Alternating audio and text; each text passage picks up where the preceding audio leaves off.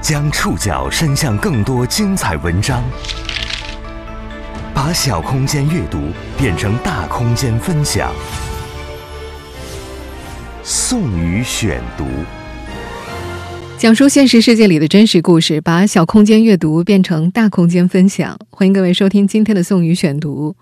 今天为大家选读的文章综合了澎湃新闻、梨视频、新周刊的内容，将和大家一起了解两头婚引发热议之后。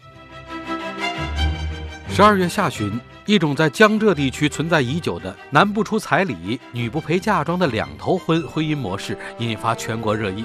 我从小到大，我身边这样的例子还挺多的，我个人是不太赞同。我完全不能接受。有人觉得这是一种积极的尝试，不仅缓解了双方的经济压力，显得平等，也让今后孩子随父或母姓不再是问题。也有人觉得，这根本就是为了传宗接代的无奈妥协，它依然是基于旧思想以及老人赡养创造出的折中产物，权宜之计。两头婚是解决当今中国年轻人恐婚症的万灵药吗？那些两头婚的实践者如何看待自己的婚姻？研究这种婚姻形式的学者专家们又有怎样的看法？宋宇选读，今天和您一起了解两头婚引发热议后。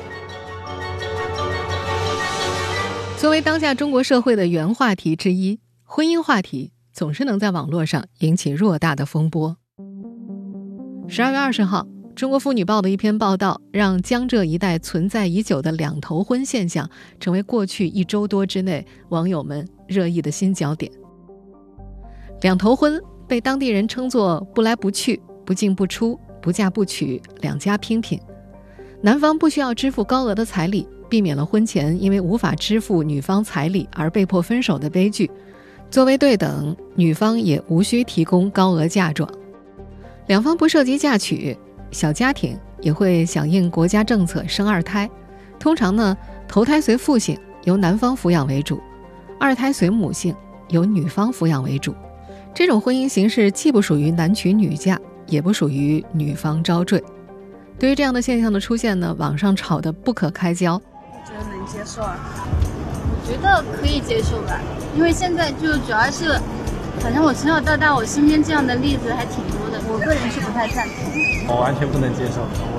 我觉得这个还是对我来说还是不太能接受吧。赞成者认为，两头婚不但响应了国家的生育政策，又减轻了男女双方的经济压力，还避免了姓氏和抚养方面的纷争。反对者则认为，这种模式会造成两个家庭只在意同姓的孩子，把财产传给同姓的晚辈，因而也会带来两个孩子之间的隔阂。在两头婚成为网络热点之后呢，各家媒体都通过各种各样的形式对这种婚姻现象进行了探讨，赞成者和反对者各抒己见。在杭州和绍兴街头。很多持反对态度的人，大多是对原报道当中小夫妻成家之后依旧和双方原生家庭保持一定的粘性，通常各住各家，持质疑反对态度，认为这不利于夫妻感情和睦，也不利于孩子的成长。我觉得孩子还是要在父母培养，看在一起成长是最好。夫妻两个人不在一起生活，我觉得这简直就是不能想象的这种，简直就是胡闹。都太过追求自由了吧？组建了一个家庭的两个人住在一起，不是很正常的事吗？然后如果还是要跟父母两边分开住，那你结这个婚干嘛呢？总感觉他们就是完成个任务，生个孩子好了。两个人不经常住在一起，也有点，这样感情也有点会影响吧。就住在一起，就是小孩子一个男方性一个女方性可以的。长期关注两头婚现象的学者，复旦大学社会发展与公共政策学院博士，浙江外国语学院。马克思主义学院讲师赵春兰在接受澎湃新闻采访时澄清，之前媒体报道当中所谓的“两头婚”里提到的“两头”指各住各家，这点是不准确的，不是各自住各家，而是小夫妻双方在两边都有婚房，都有各自的生活空间。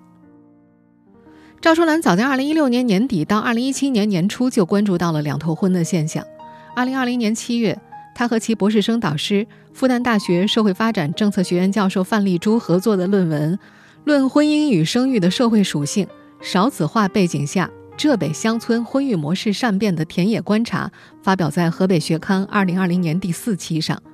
这篇论文呢，是以位于浙江杭州西郊的水村作为研究案例，探讨浙北水村两头婚、两头姓的婚育模式。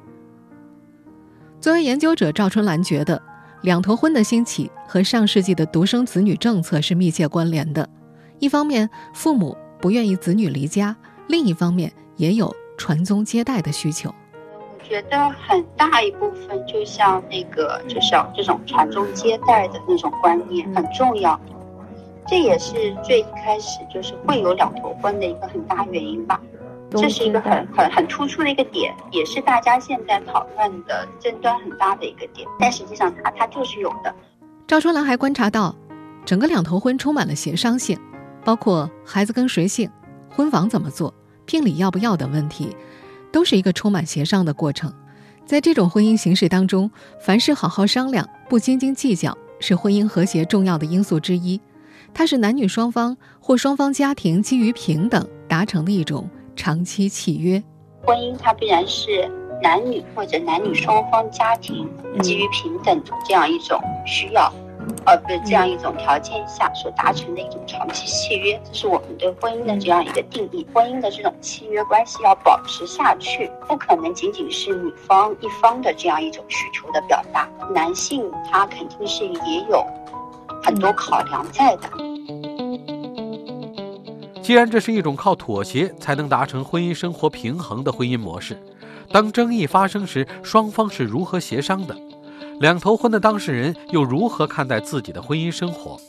接下来，我们将通过几位亲历者的讲述，继续了解两头婚引发热议后。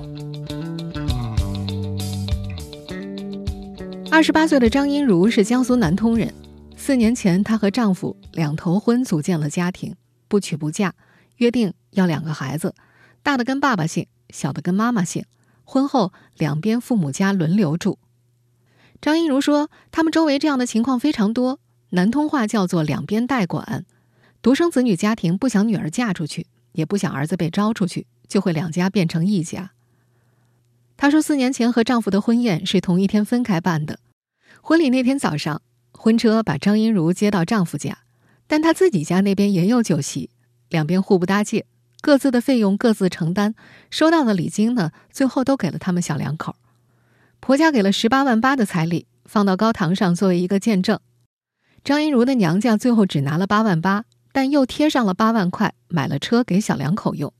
所以在张英如看来，这个钱等于又还回去了，彩礼只是走了个形式。张英如和丈夫都是本地人，也都是独生子女，两家离得很近。开车十五分钟就到了。结婚的时候，他们约定好了姓氏问题。不过张英如也说，之前结婚没有考虑太多，只是想着第一个孩子随男方姓，第二个孩子随女方姓。现在他们已经生了一个男孩了，这个男孩跟张英如的丈夫姓，但是户口却落在张家，这也是小两口和两个家庭协商的结果。婚后有了孩子之后。张英如和丈夫、孩子会在娘家这边先住上一两个月，再去婆家住上一两个月。有时候在娘家住久了，婆婆就会不高兴。她希望儿媳妇和孩子都待在身边，这样会热闹一点，所以就经常催小两口回去住。这样两头住，争执也是难免的。比方说，今年一月份，小两口带孩子在娘家住，儿子身体挺好的，可是下个月换到婆婆家之后，孩子生病了。虽然知道孩子生病有很多原因，但是英如妈妈就会唠叨：“怎么孩子在我家还是活蹦乱跳的，到了他家就不舒服了，回来病恹恹的。”孩子的作息也会有很大影响。在娘家这边住的时候，张家父母睡得早，孩子也就跟着早睡了；但到了婆家，婆婆和公公习惯晚睡，小孩子一换环境，作息时间就打乱了，经常又哭又闹，过个一两天才能够缓过来。为了不让孩子哭闹，有时小两口会选择在一处地方住的稍微久一点，但是另一方很快就会有意见。婆婆有回还直接发信息质问张英如：“你好像很久都没有回来住了，这边也是家，你不能只顾着你那头啊。”也正是因为有这样那样的麻烦，这个二十八岁的女子说她现在不想生二胎，她的父母跟她提过，再生个孩子跟她自己姓。但是因为张英如自己不想生，老两口暂时没有管。张英如周围的很多同龄人都是两头婚，各家处理问题的方式也都不一样。比方说，有的会自己买套房子，然后接双方父母各过来住一段时间，这样也会产生其他矛盾。比如殷如的一位同事采用的就是接婆婆和妈妈各来住半年的方式。殷如说，她的那位同事家屋子里以前用的是深色窗帘，可是娘家妈妈住的时候喜欢白色窗帘，说深色在家里太暗了。对小孩的眼睛不好，就把窗帘给换了。可是婆婆半年之后搬过来，又说白色不遮光，晚上睡不踏实。两家人为个窗帘还不高兴了很久。张英如说，她了解到的两头婚礼也有因为妈宝男分开的，比如两口子一起住在男方家，女方会觉得男方太听妈妈话了，就会不高兴，回自己家去住。婆婆就不高兴了，怎么我说的不能说了？那你回去住你就回去吧。有时候甚至不让儿子再去女方家，两个人不在一块住，久而久之就真的散掉了。张一茹说，这四年她和爱人之间还是相互比较包容的，他们争执最多的就是孩子的问题。在婆家住的时候，婆婆教识字比较多；在娘家住的时候，妈妈教数学比较多。婆婆和妈妈两个人会暗自比较，都说自己教的好，都感觉自己教出来的孩子就是不一样。除了小孩子的作息和教育问题，还有两头跑来跑去的麻烦。另外，这两年孩子渐渐长大了，如果外婆在这边说了几句孩子奶奶的坏话，一不小心传过去了，有时候还会拌点口角，容易引起一些误会。不过，作为当事人的张英如总体来说还是比较看好这种婚姻形式的。她觉得最大的好处就是小孩由双方父母料理，两边都抢着带孩子，他们小两口反倒蛮轻松的。浙江外国语学院讲师、两头婚的研究者赵春兰在接受澎湃新闻采访时提到，两头婚成功的关键点有两点。觉得有两个很重要的关键，一个是双方的父母他得懂得妥协，或者是说不计较，要开明；另外一个的话就是这个小夫妻两个人，他们要对自己的生活有主张，要要有负责的态度。很多网友就讲说要啃老啊，或者怎么样。那只要这个小夫妻他他不啃老，他是对自己的生活很负责任，就幸福感很高嘛。就包括父母的幸福感也很高。从当事者的讲述，我们不难发现，两头婚是基于传宗接代的传统观念产生的折中办法，它是一种协商，也是一场对赌。这场协商和对赌，基于夫妻双方未来生育孩子的性别，也基于两家人对合约观念的诚信程度。宋宇选读继续播出：两头婚引发热议后，三十二岁的吴江川家住江苏苏州，他和太太今年九月份刚结婚，双方都是独生子女，苏州本地人，在苏州管两头婚叫做两家并一家。在他看来，苏州两家并一家是存在前提的，那就是双方家庭条件相当。在结婚之前，吴江川的父母给他买了一套婚房，而他太太的父母也在婚前给女儿买了一套婚房。两家摆婚宴也都是请各自的同学、同事和家人。吴家请过来的人由吴家出钱，太太那边请过来的人由太太娘家那边出钱。也有一些是可以商量的，比方说。婚庆这边由吴家出，酒水就太太那边出。他觉得这都是双方在比较和气的情况之下协商的。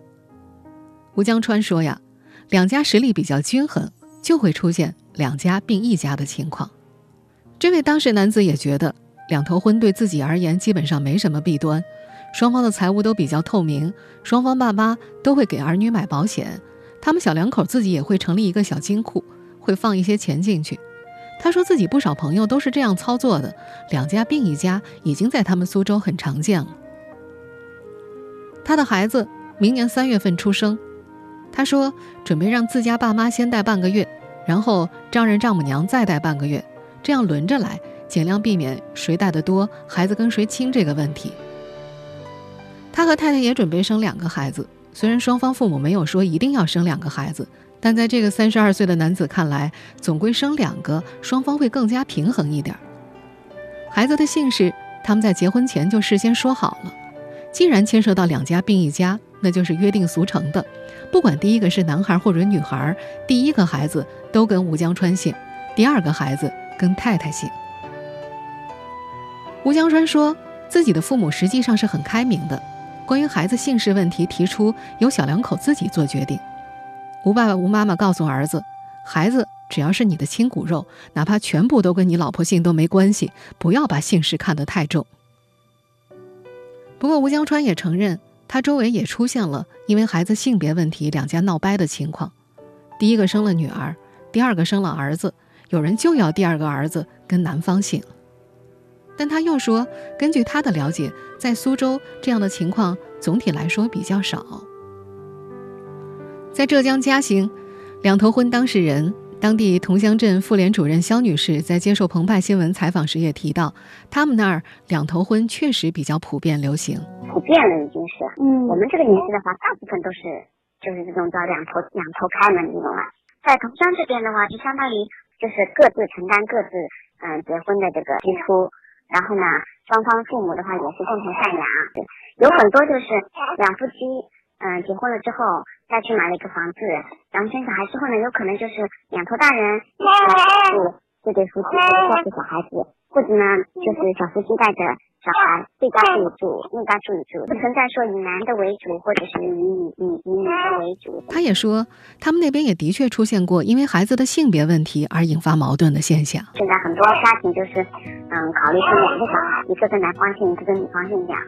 然后有些可能讲好了之后又后悔，那么两家人在为了这个事情吵起来闹的也有，有有些结合了之后可能就男方更多，女方去的比较少，或者说女方比较多，男方去的少，这种呢后面也会多多少少住的少的那一头可能会多多少少有点有点有点这种想法。从这些当事人的讲述，我们不难发现，基于传宗接代观念出现的两头婚的争议焦点，经常在孩子身上。如果夫妻双方生育了两个性别相同的孩子，那么一切还能够维持表面上的平静。如果因为女方不想生育二胎，或者不巧两个孩子当中的男孩跟了女方姓，那么争议就有出现的可能性。在这波关于两头婚的讨论中，很多报道都提到，两头婚是在江浙地区出现的现代婚姻制度的新产物，是女性地位提升的表现。那么，两头婚真的很现代吗？女性的地位通过两头婚得到提升了吗？宋宇选读继续播出。两头婚引发热议后，回顾历史，我们就能发现，两头婚的雏形在上世纪三十年代就已经出现了。在著名社会学家、人类学家费孝通撰写于一九三八年的博士论文《江村经济》当中就提到过。当时在江苏省吴江县就有一种两头挂花幡的婚姻模式，也就是女方没有兄弟的家庭要求男方允许他们的女儿为他们传嗣。换句话说，他们有权利将其女儿的一个男孩子作为他们自己的孙子。结婚的时候会在两家的祖宗牌位上插上两面花旗作为传嗣的象征。上世纪九十年代以来，随着计划生育政策的收紧和全面推进。多子多福的生育观念被打破了，这其中农村地区受到的冲击尤为强烈。作为回应，这一时期类似于两头婚的婚姻模式就开始在江苏、浙江、湖南、湖北、广西、福建、云南、四川等近十个省份的农村出现。两边住，两头扯，两边蹲，两头奔，两头婚，并加婚，不招不嫁。尽管每个地区的叫法都不尽相同，但是都有着非常相似的规矩。除了免去或者简化嫁妆和彩礼上的往来之外，婚后两边轮着住，不分爷爷奶奶和外公外婆，也有着双方均为当地人，必须生育两个孩子，各自继承家产这些限制。这些天呢，很多家媒体都发起了针对两头婚的调查，在很多称赞两头婚的理由当中，都提到两头婚的出现是因为女性地位的提升。的确，从现实上来看，女性。能够在两头婚当中获得一部分的惯性权，同时获得自己父母财产的继承权，在婚后组建的新家庭当中也有了更多的话语权。然而，在一部分评论人士看来，这并不是一种出于男女平等观念的主动选择，只是计划生育政策带来的副产品，具有极大的暂时性和不稳定性。这种仍然建立在传统父权制上的公平是摇摇欲坠的。这部分评论者认为，两头婚模式的金粉之下无法掩盖的是传宗接代思想根深蒂固的现实。我们前面也提到，在很多两头婚的现实案例当中，多多少少都因为协商好的惯性权事后反悔，导致婚姻破裂的状况。近些年呢，有不少学者关于两头婚的调研和论文里也都提到了这个现象。在很多评论者看来，归根结底，在两头婚当中，女性自己的生育意愿仍然没有被考虑在内。这一现象更像是一份两性之间的基于传宗接代所做出的协商妥协合约。即便是所谓皆大欢喜的双赢结局，那个随女方姓的孩子，本质上。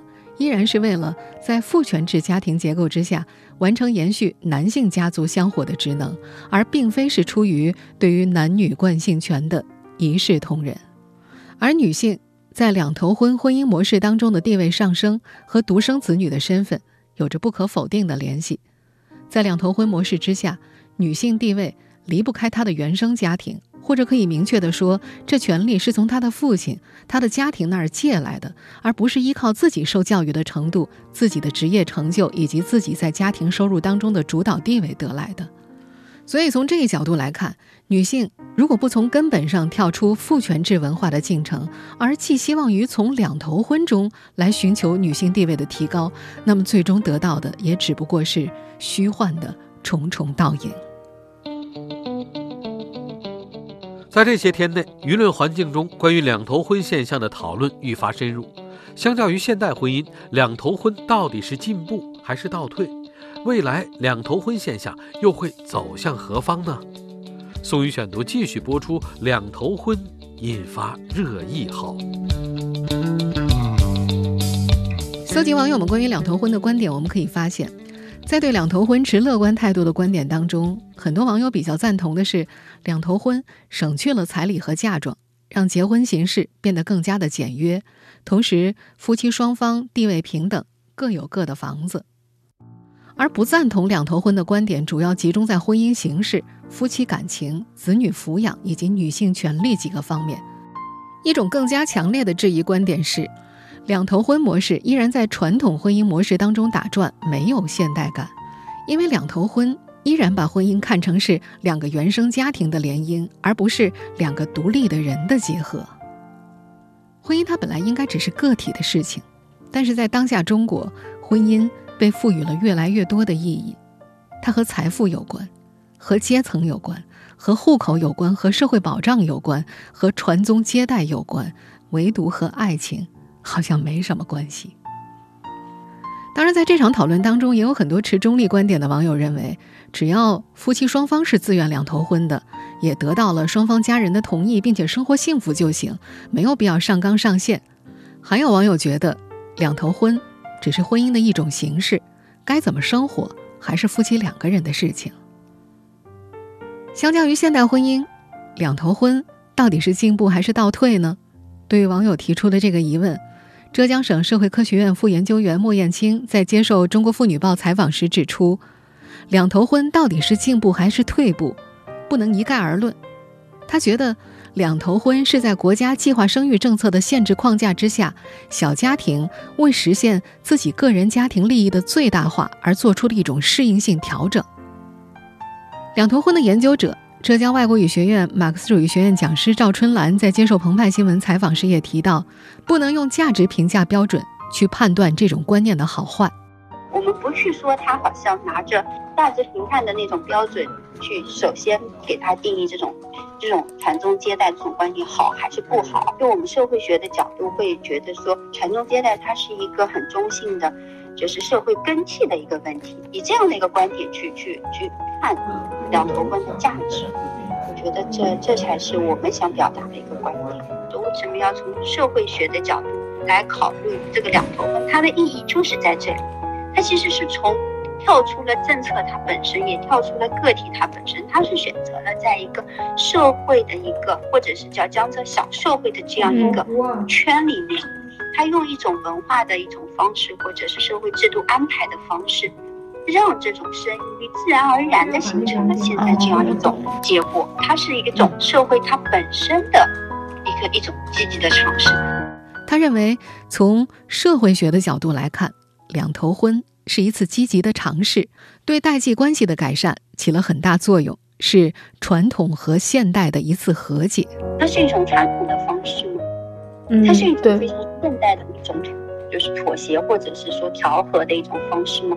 它好像也是啊。但是传统和现代这两个词其实是实际上是学者给他的这样一个词。对于老百姓的生活来讲，他们没有没有这样一个概念的，他们就觉得说这种方式其实化解了我生女儿的家庭我没有不能传宗接代的问题。对于我生儿儿子的家庭，说我我希望去找一个本地的家庭，哎，又好，能够照顾老年人。我以后老了，有有人来照顾我，同时我两边双双双方强强联合，他会有有一种安全感。老百姓来说，他没有现代或者传统的那种界限，他只有对我生活，我生活是不是是我满意的，或者是我我只是为了更好的生活了。至于两头婚的走向到底会怎么样？浙江省社会科学院副研究员莫艳青在接受《中国妇女报》采访时提到，婚姻和家庭的实质是和合共同体，任何一种婚姻形式都不可能是完美的，存在即合理。对于两头婚的未来发展趋势，他觉得谁都不能够很好的去预测它是会马上消失，或者全部消失，又或者是会流行开来。浙江外国语学院马克思主义学院讲师赵春兰则觉得。两头婚作为一个小文化圈内的现象出现，有江浙一带农村特定的社会基础和社会需要。他还认为，从这几天全国网友对于两头婚较为猎奇的评论来看，两头婚即便有在其他地区展开的可能性，也需要很长的时间被实践和磨合。浙江顺博律师事务所律师杜鹏则在接受搜狐采访的时候明确提出。两头婚这种形式只是特定时期出现在江浙的特定区域产物。他认为，由于生育政策的调整，未来越来越多的二孩家庭出现之后，很多家庭对于这方面的需求就会下降。需求下降了，两头婚的现象自然就会减少。那么，正在收听节目的你，如何看待最近引发热议的两头婚呢？你觉得这种婚姻形态是一种进步，还是一种倒退呢？你理想当中的婚姻状态，又是怎样的？希望在我们的线上评论区可以听到你的声音。